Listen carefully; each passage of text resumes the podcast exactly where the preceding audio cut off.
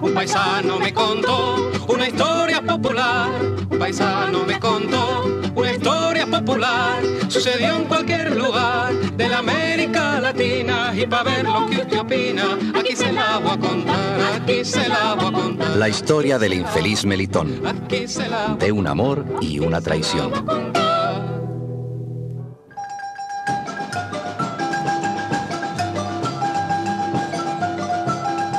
Con sus tres sacos de frijoles llegó don Melitón al mercado de Cipotlán. Ya era mediodía y el enjambre de vendedores zumbaba con mil gritos y Quesos a 20 pregones. pesos, berenjenas de las buenas, tomates para los cuates. ¡Ey, ey, don Melitón! ¿A dónde va, pues? Venga, venga, rímese. ¿No quiere mercar unas libritas de tomates?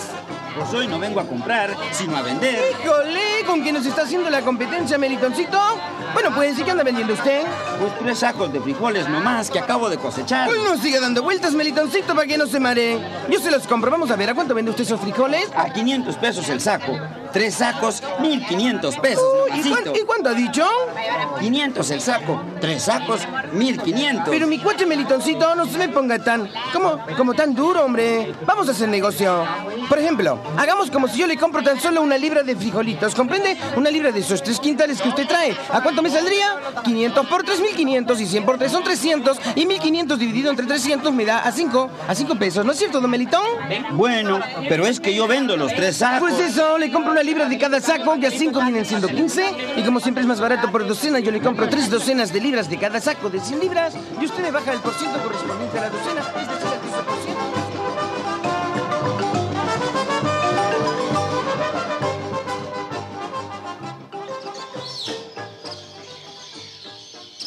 ¿Y qué hubo, le compadre Melitón? Lo vi llegar del mercado con la cara más retorcida con la molleja. Es que me engañaron, compadre Faustino. ¿Cómo? No me diga una cosa así. Otra vez me engañaron esos condenados del mercado de Cipotlán. Ah. Fui a vender tres sacos de frijolitos. Ese chaparro condenado me enredó con el 12% del qué sé yo qué. Me chingó completamente el muy bandido. Pero usted no sacó su cuenta, compadre. ¿Y qué cuenta voy a sacar yo que no sé escribir ni el palito del uno? Y lo que más me aflige, lo que más me aflige es la Nachita, ¿Qué nachita, compadre Melitón? mi novia, compadre Faustino. Ah, La hija de doña Ignacia, la chamaca más linda de toditito este valle. ¿Usted no la conoce, compadre? pues no sé. Ahorita mismo no me le figuro la cara. La cara, la carita de un ángel.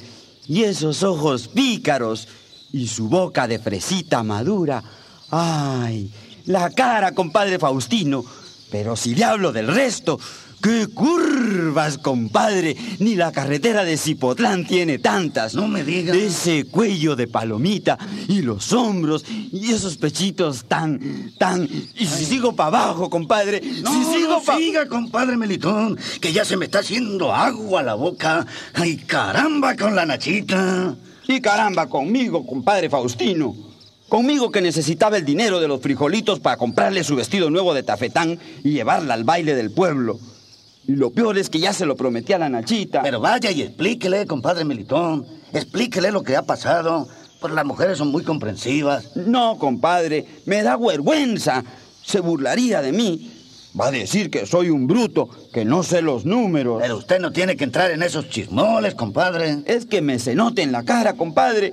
Me pongo rojo como un tomate de ensalada cuando hablo con la Nachita, cuando le meto una mentira. Pues escríbale una carta, compadre. Eso mismito, una carta. El papel no siente vergüenza. Peor me la pone, compadre.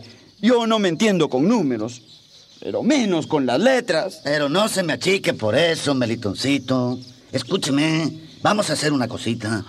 Yo le escribo la carta, pues eso mismito. Venga, vamos, manos a la obra. Consígame un papel y un lápiz. Vamos, ándele. Órale, compadre, órale. Don Melitón se animó con las palabras de su compadre Faustino. Buscó dos sillas, trajo un pedazo limpio de papel y le sacó punta con su cuchillo a un lápiz.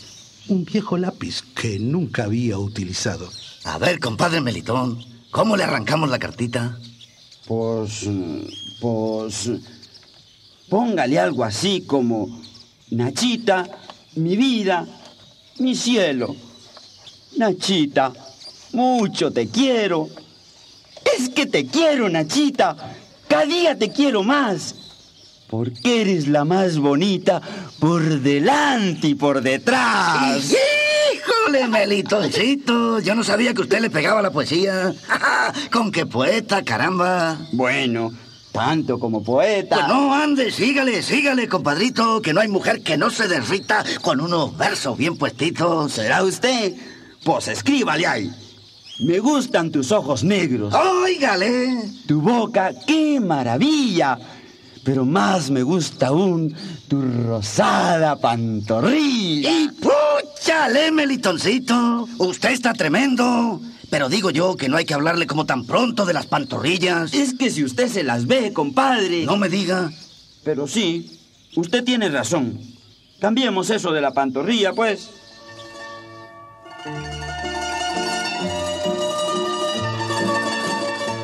Me gustan tus ojos negros, tu boca qué maravilla, pero más me gusta aún los frijoles con tortilla. Pero, ¿quién será este atrevido que me ha enviado esto? Y firma Faustino. ¿Faustino? ¿Y qué Faustino será este? Pues no creo yo que sea el amigo de mi melitón. Ay, estos hombres cambian de la noche a la mañana.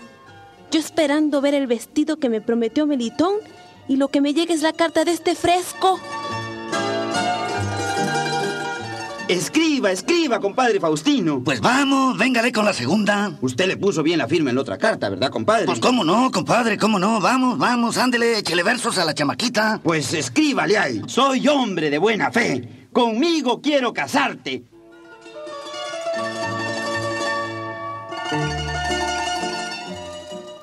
Soy hombre de buena fe, conmigo quiero casarte. Si no respondes me iré con la música a otra parte. Y firma Faustino. Pero que Faustino esté tan calentadito. Todavía no he hablado con él y ya me está proponiendo matrimonio. Eso sí, se le ve muy enamorado. Por lo menos, más que Melitón, que no da señales de vida, ni de vida ni de vestido. Debe estar todavía muy furiosa por lo del vestido de tafetán, la pobre. Y mañana es el baile. Pues no se desanime, compadre Melitón. Vamos a escribirle otra cartita. A la tercera va la vencida, si dicen. Véngale, véngale unos versitos que chorren miel en todas las letritas. ¿ah? Pues póngale entonces algo así como... Mañana te iré a buscar con vestido o sin vestido y te llevaré a bailar en el rincón prohibido. Pues échele y échele chile, Melitoncito. Nachita, mantente alerta, que a tu casa iré mañana. Si no me abres bien la puerta, me tiro por la ventana. ¡Oh, chica, manito! Remátele ahora con una bien sugerente, como invitándola. Pues bueno, usted ya me comprende, ¿no? Te invito al baile, cariño. Paso a buscarte a las ocho. No te aprietes el corpiño para que comas del bizcocho. ¡Oh, bien, bien, por esa nomás! Y firma tu querido, tu adorado Melitón. Y firma tu querido, tu adorado, pues... Muy bien, compadre, ya está escrita. Y ahora lo que hay que hacer es llevarla personalmente, porque si el baile es mañana, el correo puede llevar retraso. Pero no se preocupe por eso, mi compadrito. Yo me sacrifico por usted. Pasaré por casa de la Nachita y yo mismito le entrego la carta. Órale, compadre, que Diosito se lo pague. Pues nada.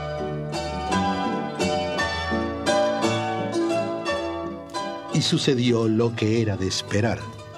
Así que usted era mi enamorado invisible, Faustino. Es usted el capullo más bello que ha florecido en este valle. Mi compadre Melitón estaba en lo cierto. Pues no me hable de ese sinvergüenza de Melitón. No quiero saber de él. Pues sí, olvidemos ese infeliz y hablemos de lo nuestro. ¿Qué me dice usted, Nachita? ¿Sí o sí? Pues es que usted es pues, tan galante, tan poeta. Hermosa Nachita. Mañana a las ocho pasaré a buscarle en mi caballo para ir al baile. Faustino. Ay, sí. Amor mío. Pues no diga. A las ocho estaré esperándolo con el alma en vilo.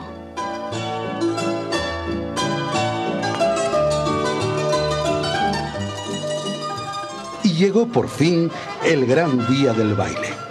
Melitón, aunque no había recibido respuesta de la Nachita, tenía buenas esperanzas con las tres cartas que le había enviado. Por eso salió de casa con muy buen porte. Camisa bordada, corbatín y sombrero de ala ancha. Parecía el gobernador cuando se montó en el caballo alazán y comenzó a trotar hacia la casa de la Nachita, en la otra punta del valle. Pero, ¿cuál no sería la sorpresa de Melitón cuando vio venir por el camino en dirección contraria otro caballo alazán? Lo cabalgaba su compadre Faustino, también con camisa bordada, corbatín y sombrero de ala ancha. En la grupa del caballo venía la Nachita abrazada a él. Pero, compadre Faustino, ¿cómo es eso? Melitón, la vida es un sub y baja. Ayer con usted, hoy conmigo. Pero, Nachita, tú tienes que venir conmigo. Cállate, embustero. Ni un vestido, ni una palabra recibí de ti tiempo. Pero, Nachita, si te escribí tres Cállate, cartas. hombre falso. Tres cartas me escribió mi Faustinito. Tres cartas que fueron como tres gotas de miel para mi corazón dolorido. Faustino es un gran poeta, para que lo sepas. Compadre, usted no habrá sido capaz de Compadre firmar. Melitón, en esta vida el que pestañea pierde. Mírese usted ahorita mismo. Por no saber los numeritos, le robaron los frijolitos. Y por no saber leer, le llevaron la mujer. Eso es, compadre. Para que usted vea que yo también le sé meter a los versitos. Vamos, vamos para el baile, machita. ¡Ve qué hijo de la tiznada!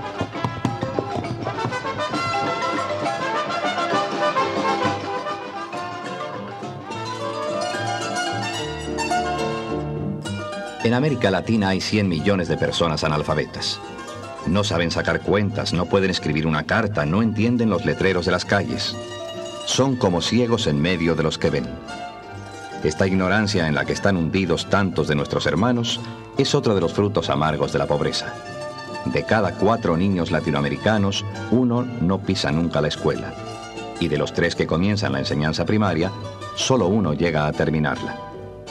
Para los demás, estudiar es un lujo. La pobreza les obliga a arar la tierra o a vender periódicos por las calles a las mismas horas en que tendrían que estar en las aulas de una escuela. Cuatro de cada diez venezolanos no saben leer. Cinco de cada diez brasileños. Seis de cada diez guatemaltecos. Nueve de cada diez haitianos no saben leer ni escribir. En Costa Rica, uno de los países que ha alcanzado un mayor nivel educativo, las cosas tampoco andan demasiado bien. De cada 100 costarricenses, 70 tienen estudios primarios. Es un buen porcentaje, pero los privilegiados que lograron seguir estudiando ya no son tantos. De cada 100, solo 14 llegaron a la enseñanza secundaria. Y de cada 100, solo 4 pasaron por la universidad. Y esto es en Costa Rica. En Ecuador, solo llegan 3 a la universidad. En Chile, 2. En Paraguay, solo 1. Y lo más alarmante es que muchos de estos pocos licenciados y doctores que se formaron durante años en nuestras universidades se van luego al extranjero. En Colombia, en solo un año, 21.500 profesionales abandonaron su país para trabajar en Estados Unidos. La mayoría eran médicos. Y resulta que en Estados Unidos hay un médico por cada 500 habitantes, mientras que 8 millones de colombianos nunca han visto un doctor. Falta conciencia en los que saben. Faltan oportunidades para los que no saben. Faltan maestros y faltan escuelas. Al ritmo actual de subdesarrollo que impera en América Latina, serían necesarios 500 años, 500 para que todos nuestros niños tuvieran la educación que necesitan y merecen. Pero no se puede esperar tanto. Así no puede ser.